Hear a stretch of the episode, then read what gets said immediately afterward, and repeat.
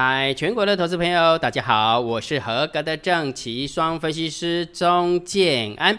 现在时间是下午的三点五十一分，我们来进行今天的盘后解盘啦。好，然后在讲盘后解盘之前的话，有一件事情跟大家分享一下。那昨天建安老师不是透过交易练功房跟大家分析的，那跟大家阐述的我的逻辑。国债殖利率上涨这件事情有没有？到底对于后市的看法是怎么样，对不对？因为当大家看到了国债殖利率一直飙升的过程当中，很多人都说啊，这个就是空头的开始了，对不对？好，然后金老师就问你了：当你看到国债殖利率上涨的过程当中，我问你说啊啊，然后呢？对不对？金老师就逻逻辑告诉你嘛，因为国债值利率上升，所以如果假设股票的估值太高，它的值利率不够国债值利率的那个什么水准，那干脆我就去去买国债就好啦，我就不要去买股票啊，对不对？逻辑是这样嘛，对不对？好，那然后呢？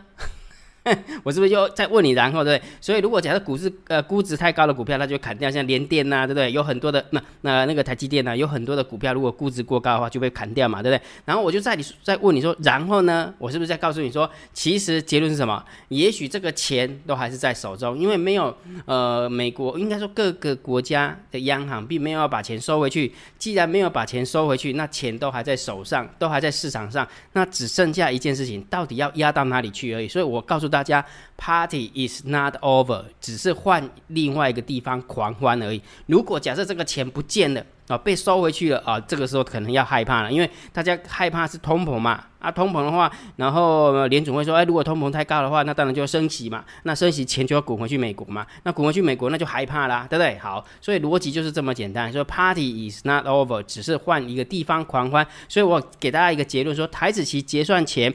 不要看太空，它就是个区间震荡整理盘，就像今天有没有洗着洗着洗着洗着，感觉要崩盘了，它又拉起来，最后又翻红了三十二点，哎，你被输一哦，就是这样啊，所以逻辑就是这么简单了，对不对？然后就有网友哈，来这个是序曲哈，就有网友就留言哈，留言哈，那跟我讲说，哎，那是因为怎么样怎么样看看空啊，因为怎么样怎么怎么样，哎，我看了看了之后有没有？我只是想要跟他讨论。只是跟他回个回个话，我还蛮尊重他，写个您，对不对？您有看过怎么样怎么怎么怎么样？哎，结果他自己就把他的那个什么那个留言给删掉了啊，嗯，就连讨论的空间都没有了。好，那重点是什么？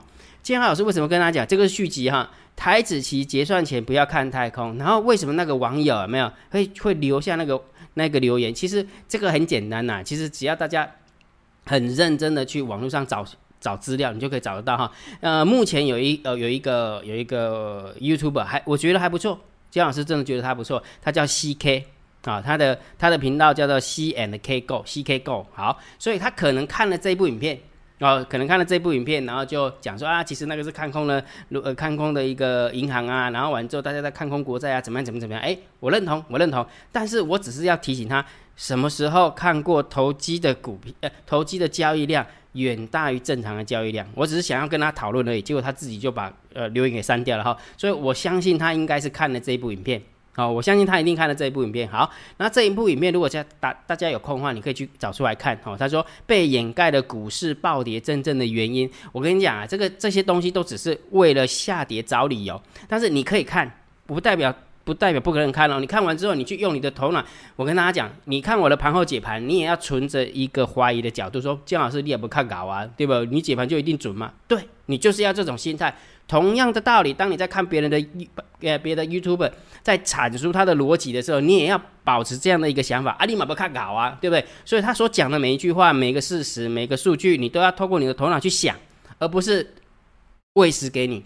喂什么东西给你，你就吃什么东西啊！我我要起上面话，啊，你了解吧？哦，所以其实我相信他一定看了这一部影片哈，所以他就觉得说很多的银行机构啊，你你想一件事情哦，那那这边就这他这边有还有画动画，怎么样？就银行 A 借钱给银呃诶，银行 A 抵押国债给银行 B，然后他就呃。那个就是那个时间到的时候，时间到的时候有没有？然后把 B 银行 B 就把国债还给 A，然后呢，然后但是 A 银行要给给他利息，因为它是抵押嘛，抵押就是借借钱的意思嘛，借钱意思。结果好死不死有没有？竟然那个回购市场还出现支付利息是负值的，也就是说 A 银行给他那个那个国债压在那边的时候，竟然 B 银行要给钱给他，而不是 A 银行给他好，那所以他就按照这个逻辑，他就顺着这个逻辑，那那那就是因为呃那个回购利场回购市场啊，负利率啊，所以他的呃 B 银行就拿拿国债去放空啊啊！你想一件事情啊，A 银行是空啊没有，B 银行可以借借那个弄人家的抵押品国债去放空，国债可以赚到钱，那 A 银行为什么不自己做？你懂那个概念没有？那为什么 A 银行啊 A 银行自己去做放空国债就好啦？所以，我我要表达意思是什么？很多东西都只是为了去找下跌找理由。我我可以认同，我可以认同。但是有时候你用逻辑的角度去看，这个到底通不通、懂不懂、顺不顺？其实你要打个问号，因为为什么？因为我们有很多未知的数字是没有被公开的。既然有很多的数字没有被公开的，啊，我们就看看就好了。我们就看看就好了。所以逻辑是什么？逻辑说加顺的顺的顺顺到最后面的时候，不要忘记哦。啊，有有有分析师说有没有礼拜四的国债要拍卖，是他第一个发生的。其实基本上这个是三月六号，好不好？然后其实这个网站都有哈，这个网站都有。你看不到的话，我我放放大给你看。其实只要你认真的找资料，你就知道哦，原来还有三呃 billion 十把三百八十亿美元啊，三百八十亿美元会在。呃，明呃三月十号，三月十号的时候拍卖，好，三月十号的拍卖，所以某种程度，我我的看法是这样，姜老师的看法，既然他会拍卖三百八十亿的十年期国债出来，那当然十年期的国债就比较不会那么的缺。它不会那么的缺的话，那个做空的就可以借到这呃，就可以买到这个十年期的国债。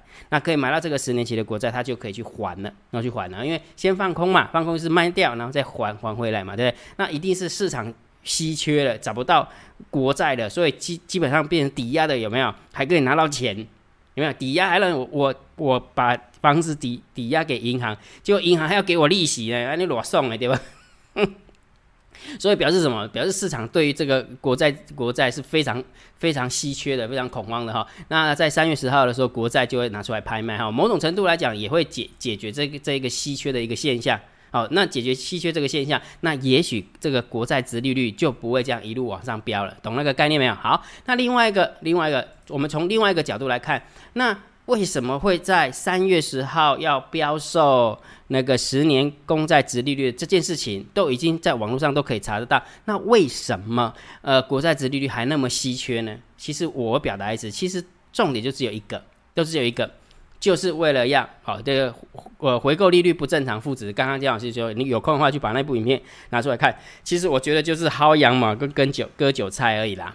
都只是这个剧本而已，你懂那个概念没有？什么叫不正常的回购利率啊？就是哎，拜托，我把我要去借钱的人呢，我要去借钱，我把国债抵押给他，我应该要付利息给他，结果竟然反过来是他要付利息给我，这就是不正常嘛？好，那我问你个，当不正常的状况之之下，很多事情不正常的东西产生之后是什么？就是有人会大输钱的时候，姜老师你何以见得？来，我们来回想一下某年某月的某一天。有没有想过原油？来，我们这是原油的周线，就在这个时候，我我最喜欢让大家记忆犹新，那让他恢复记忆。当你恢复有记忆的时候，你就觉得说，其实姜老师肚子里面有东西，不是我不想跟你讨论，是因为有时候 level 不在同一个同一个 level 啊，我该讲你嘛听不，啊听不就刷。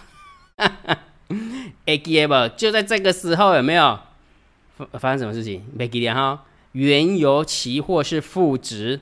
负四十点，负四十一块美元，有没有？有没有印象？然后结算价好像是负三十八，造成了台湾原油正二十的那个石油 ETF，然后下市，也造成了对岸有没有原油宝事件多别康有没有？有哈。所以任何时间的不正常的数字产生，这个都已经不正，因为钱实在太多，因为大家都保拍掉，然后有钱人都在保拍掉，所以就造成了很多人就损失了，对不对？好啊，结果呢？又回来了，又回来了，对，好啊，完了之后，某年某月的某一天，来，我们去回想一下，GameStop，还记不记得 GameStop 这件事情啊？还记不记得？忘记了，对不对？不是那个游戏驿站吗？啊，没有，很多人有没有在吹嘘哦？我们的散户有没有干掉了华尔街？不是从那个什么，呃，我今天有看到一个数字，好像涨了五倍还几倍？就是目前为止还哎涨了五十三倍还是五倍？还是这样飙？有没有？不正常的数值的表现，就是代表什么？五郎不好拍掉，就是有一方人会大输钱，有一方人会大赢钱。那我认为大赢钱的那个人就是有钱人，包含这一次国债殖利率道理也是一样，一定有人看到什么东西。那因为那个不是姜老师的专场。呃，不是姜老师的专场，所以我没有办法去告诉你他实实际的谁谁赢到钱，谁亏到钱哈，我没有办法，因为姜老师不是不是那个那个国债的一个专场。但是我要告诉你是，原油也发生这个现象，然后 GameStop 也发生这个现象，然后还有什么比特币啊，不是飙到五万八吗？现在不是在四万六吗？对不对？然后还有特斯拉有没有？特斯拉也是不正常的标啊，标的什么？好，大家要吹嘘那个 ARK 有没有？那个 ARK 基金有没有买了特斯拉？完了之后，那个 ARK 基金又买台积电哦，所以台积电一定会狂狂呃狂喷。结果狂喷，我这个这个新闻报道一出来，没有后融资一直增加，到现在融资都不会减少，台积电套了一堆。逻辑是什么？啊，逻辑就是你不要以为哈，没有，不要以为好像很很。好像很简单，其实它背后都是为了要薅羊毛，背后都是为了要割韭菜。不过重点是什么？那些都是特例，特例完之后，特例值产生之后呢，到最后面就会回归到均值，就回归到正常值。所以重点是什么？回归到正常值的意思就是什么？刚刚有说过嘛？当那个什么美国的财政部拍卖了。三百三百八十亿美元的国债，十年期国债的时候，也许就会回到正常。那如果假设回到正常的状况之下，那殖利率是不是就有机会回到正常？然后，呃，殖利率回到正常的话，是不是就就可以去解释，去解释啊不正常的回购利率？好，因为负值嘛，不正常。那人家说抵押去跟银行借钱，我还我去跟银行借钱，银行要把钱给我，还要贴利息给我，不是我我贴利息给银行哦。懂那个意思吗？所以这个都是不正常的。所以我我我我昨天就是要跟他聊聊这个东西，哪有把不正常的事情把它当正常在看待了？我要表达意思是这个。结果他可能，也许他认为姜老师在跟他呛下吧？也许啊啊，他就自己把那个什么，那个他自己要起的头就把它删掉了，好删掉好。所以某种程度比较呃，姜老师不是那么无聊的人哈。我只是想要跟你们讨论说，有很多东西是我们不知道的。那姜老师知道的，我一定会跟你讲。啊，我不知道，我一定跟你讲，我不熟，我不懂哦，我绝对不会打肿脸充胖子啊！明明就不懂啊，硬要说自己很厉害哦，那个就是错赛啊！以后就等着错赛了以后，就好像这个公债值利率有没有？网站就讲啊，礼拜四就呃三月十号就要拍卖啊，对不对？三月十号就拍卖嘛，对不对？好，所以就查一下就有了啊，查一下就有哈。而且人家 CK One 是在三月六号就已经录制了，而且把整个整个逻辑弄得很清楚啊，逻辑弄得很清楚哈。然后他也有去录那个呃公债殖利率飙升的一个原因，他都有录，他都有录哈。那当然姜老师没有看他的影片，我没有看他的影片，因为什么？因为我是录录完了盘后解盘之后，有人提提到这个需求啊，提到这个问题，那我就想要奇怪，他怎么会有这个想法？所以我再回过头来去看 CK 的。影片，那我就说哦，原来他也许他是看了这部影片，所以他就觉得说，哎，银行都在放空，好，就是说这边有解嘛。他说，哎，银行都是借了国债在放空嘛，好啊，我就是想说，好啊，那银行 B 借国债放空，那银行 A 为什么不要自己放空？而不是赚钱嘛？为什么要借给他？只为了赚利息，对不对？不合逻辑嘛，对不对？所以表示说国债是很稀缺的。那国债很稀缺的状况之下，有没有就是等着你呃三月十号美国财政部抛售？那就是就是那个拍卖了，拍卖手边的十年期国债的利率。那其实某种程度哈，呃，大家大家记得哈，美国美国的国运哈，慢慢慢慢由盛转衰，哈，国运慢慢由盛转衰，所以它的国债，它的十年期国债其实是很难拍出去的。啊，应该不要，对不起，我不能讲说很难拍出，应该说以前超额认购的现象没那么多了。也许也许以前超额认购是二十三倍，也就是说，假设说它是三百八十。三百八十亿的那个国债要拍卖，也许认购的认认购的钱可能是几十兆、几百兆，哦，我就是我就是要买到它就对了哈啊！但是现在可能就是只有两倍啊、五倍啊、十倍，就这样。好，了解理理解那个概念吗？好，理解哈，这个很重要哈。有有时候历史就是这么一回事哈，这个是由不得人的哈，历史是慢慢变化的哈。谁知道像我们以前的清朝有没有由盛转衰的时候是乾隆那时候嘛，对不对？然后完了之后自己觉得很厉害，有没有？就把口岸给封起来，那完了之后有没有被鸦片战争给打开了，对不对？就从此中国人就开始往下掉了哈。好，所以这个历史就是这样了啊，百年历史、三百年历史就这样一一直一直不断的循环啊，不断循环。好，这样 OK 了吗？OK 哈，所以这个是今天的交易链共访的一个补充了哈，一个补充。所以千万不要把特例当通则，哦，不要把特例当通则。我认为的特例产生就是为了要薅羊毛。为了要割韭菜，至于这个薅这个羊毛是谁，这个韭菜是谁，我不知道。反正总是有人衰的，对啊，五郎衰的跌了，绝对是这个样子哈。那我希望不是你不懂的东西不要碰。好，金老师常说过，不懂的东西不要碰。就像比特币我不懂，我不会去碰。好，美股什么 GameStop 我不懂，我也不会去碰。好，那原油期货我不懂，我也不会去碰。很多人那时候有没有还记不记得？那时候写城市交易说哦，我们因为我们二十四小时嘛，突然呃一天二十四小时，然后一个礼拜七天有没有啊？一个礼拜六呃五天从不间断的交易，然后就写城市有没有可以赚多少赚多少？结果就在那一次有没有？就在那一次付油价的时候，有没有那个城市城市交全部没去啊？哎哎，他拢无讲话啊，因为输个痛口啊，不要讲啊。了解了，这个很重要哈。好，然后完了之后，有没有原本今天准备两则新闻要跟大家劝示的。哦，准备两则新闻要跟他劝示了，那明天再劝示好了，好，明天再说劝示哈。我觉得这个薅羊毛跟割韭菜的结论就足以劝示了哈，所以不懂的东西不要乱碰，好不好？好，所以结论就是台子期结算之前不要看太空，我们家的猫儿还是会撑盘，但是结算后我可不保证，因为我没有数字，所以我不敢说话。啊，我不敢把话说太满，所以台子棋阶段之前，我们就看猫表演就对了。好，OK，好好。那不管怎么样，我们家的大人有人在撑盘，然后外资也在卖啊，那到底要怎么办？没关系，判断大盘的多空趋势，按照两个方法，长线就请你定调性啊，听姜老师的调性就是震荡高手盘。有没有发现这几天你有没有八嘎赶鸣？有没有？有没有？如果假设你被八嘎赶鸣的话，那就是表示你没有听姜老师的劝，该休息不休息。啊，跟个欧北冲对吧？以为要死了，空下去就拉起来，以以为要过高了，追上去就要打下来了，就是这样哈，就被扒来扒去的哈，真的高手拍好。然后短线的话，请你看指标，大单、小单多空力道，来你看一下，今天大单、小单多空力道，感觉好像很空，对不对？啊，但是问题是它是由负值转由很负变成比较没那么负。哦，由很负变得没那么负哦，所以基本上来讲，它 difference 还是可以的。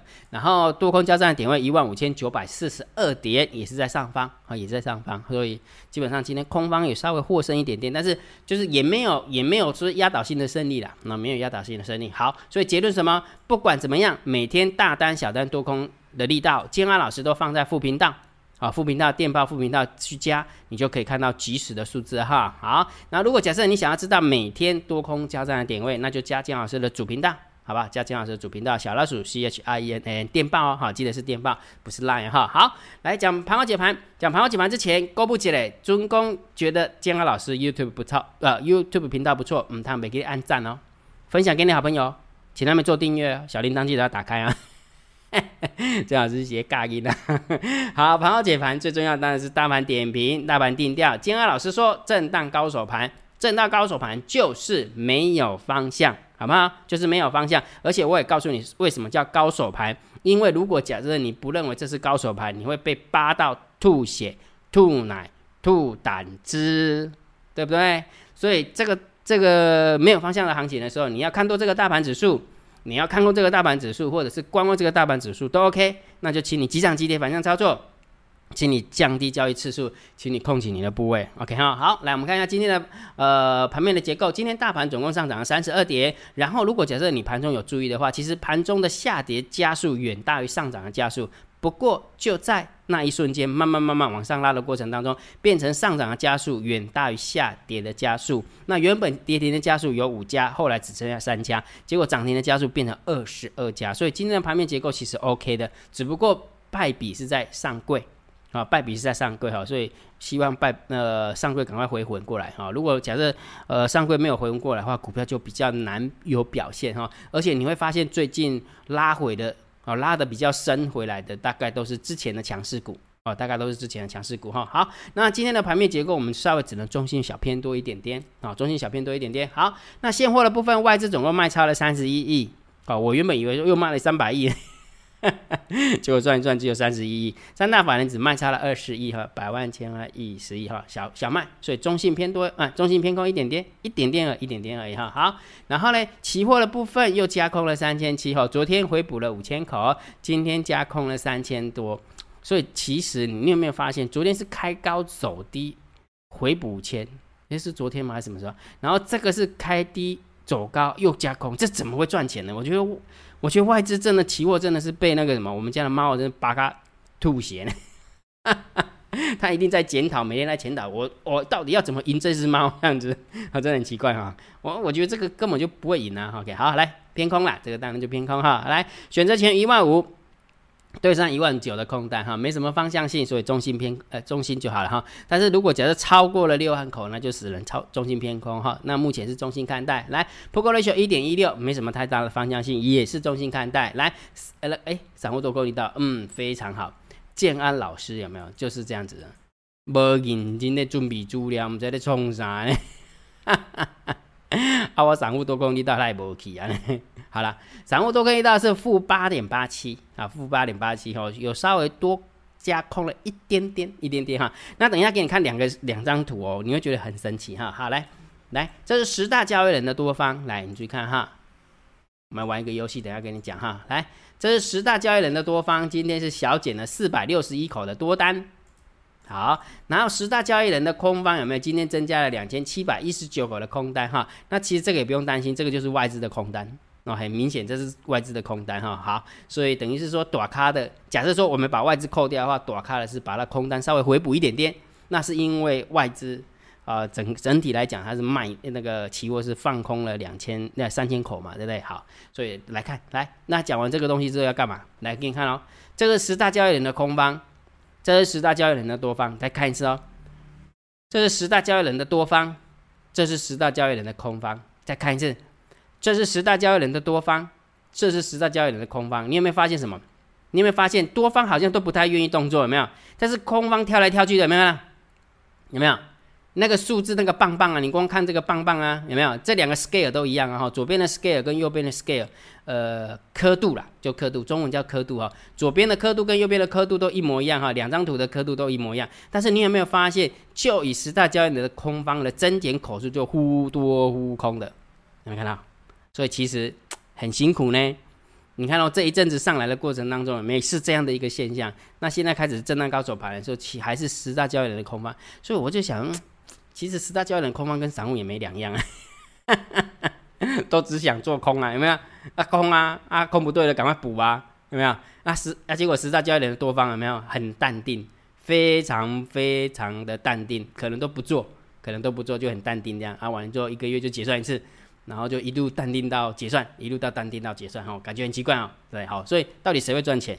我觉得好像不太会动的比较会赚钱呢，这个动来动去的，有没有根本就赔钱嘛，对不对？好，这个蛮蛮好玩的哦，因为今天姜老师在做资料的时候，就发现说，哎，奇怪了，为什么十大交易人的空方那个棒棒那么长啊？啊，十大交易人的多方的棒棒那么短啊，所以觉得好像这个蛮好玩的哈，蛮有趣的一个现象哈。好，来大盘低调，当然还是震荡高手盘，所以大涨的时候不要太乐观，大跌的时候也不要太悲观。那既然刚刚建二老师已经点出来十十年这一阵子大家炒的沸沸扬扬，就是十年期的国债公债值利率，那当然就来看财政部把他手边的三百八十亿的十年期公债拿出来拍卖之后。会不会去解，好解决十年期公债的稀缺？会不会去解决因为十年期公债殖利率稀缺的过程当中，那个回购利率变成负值不正常的一个状况？如果是的话，那就是姜老师的结论是对的，就是有人被薅羊毛了，好不好？有人被薅羊毛了，有人被割韭菜了啊？到底是谁？我嗯在，我不是神哈，我只能告诉你是这个样子哈。好，那接下来当然就个股的部分哈。金老师常说过，我的个股我会另外的单独录制索马影片，我会把它锁起来，然后否我们的会员看，好否会员看，然后索马影片当中会告诉大家长线策略怎么做，中线价差怎么做，短线当中怎么做，哦，我都会教。所以如果假设你想要成为姜老师的订阅制会员，请你用你的 line。回传三零一，好不好？有你的来回传三零一，你就可以成为姜老师订阅制会员，你就可以解锁个股解析的收卖影片了。OK 哈，好，那今天的盘后解盘就解到这个地方。如果觉得姜老师 YouTube 频道还不错，不要忘记帮姜老师姜老师按订阅，加入姜老师为你的电报好友，加入姜老师为你的 Line 好友，关注我的不公开社团，还有我的部落格交易员养成俱乐部部落格。今天的盘后解盘就解到这个地方，希望对大家有帮助。谢谢，拜拜！立即拨打我们的专线零八零零六六八零八五零八零零六六八零八五摩尔证券投顾钟建安分析师。本公司经主管机关核准之营业执照字号一零九金管投顾新字第零三零号。新贵股票登录条件较上市贵股票宽松，且无每日涨跌幅限制。投资人应审慎评估是否适合投资。本公司与所推介分析之个别有价证券无不当之财务利益关系。本节目资料仅供参考，投资人应独立判断、审慎评估并自负投资风险。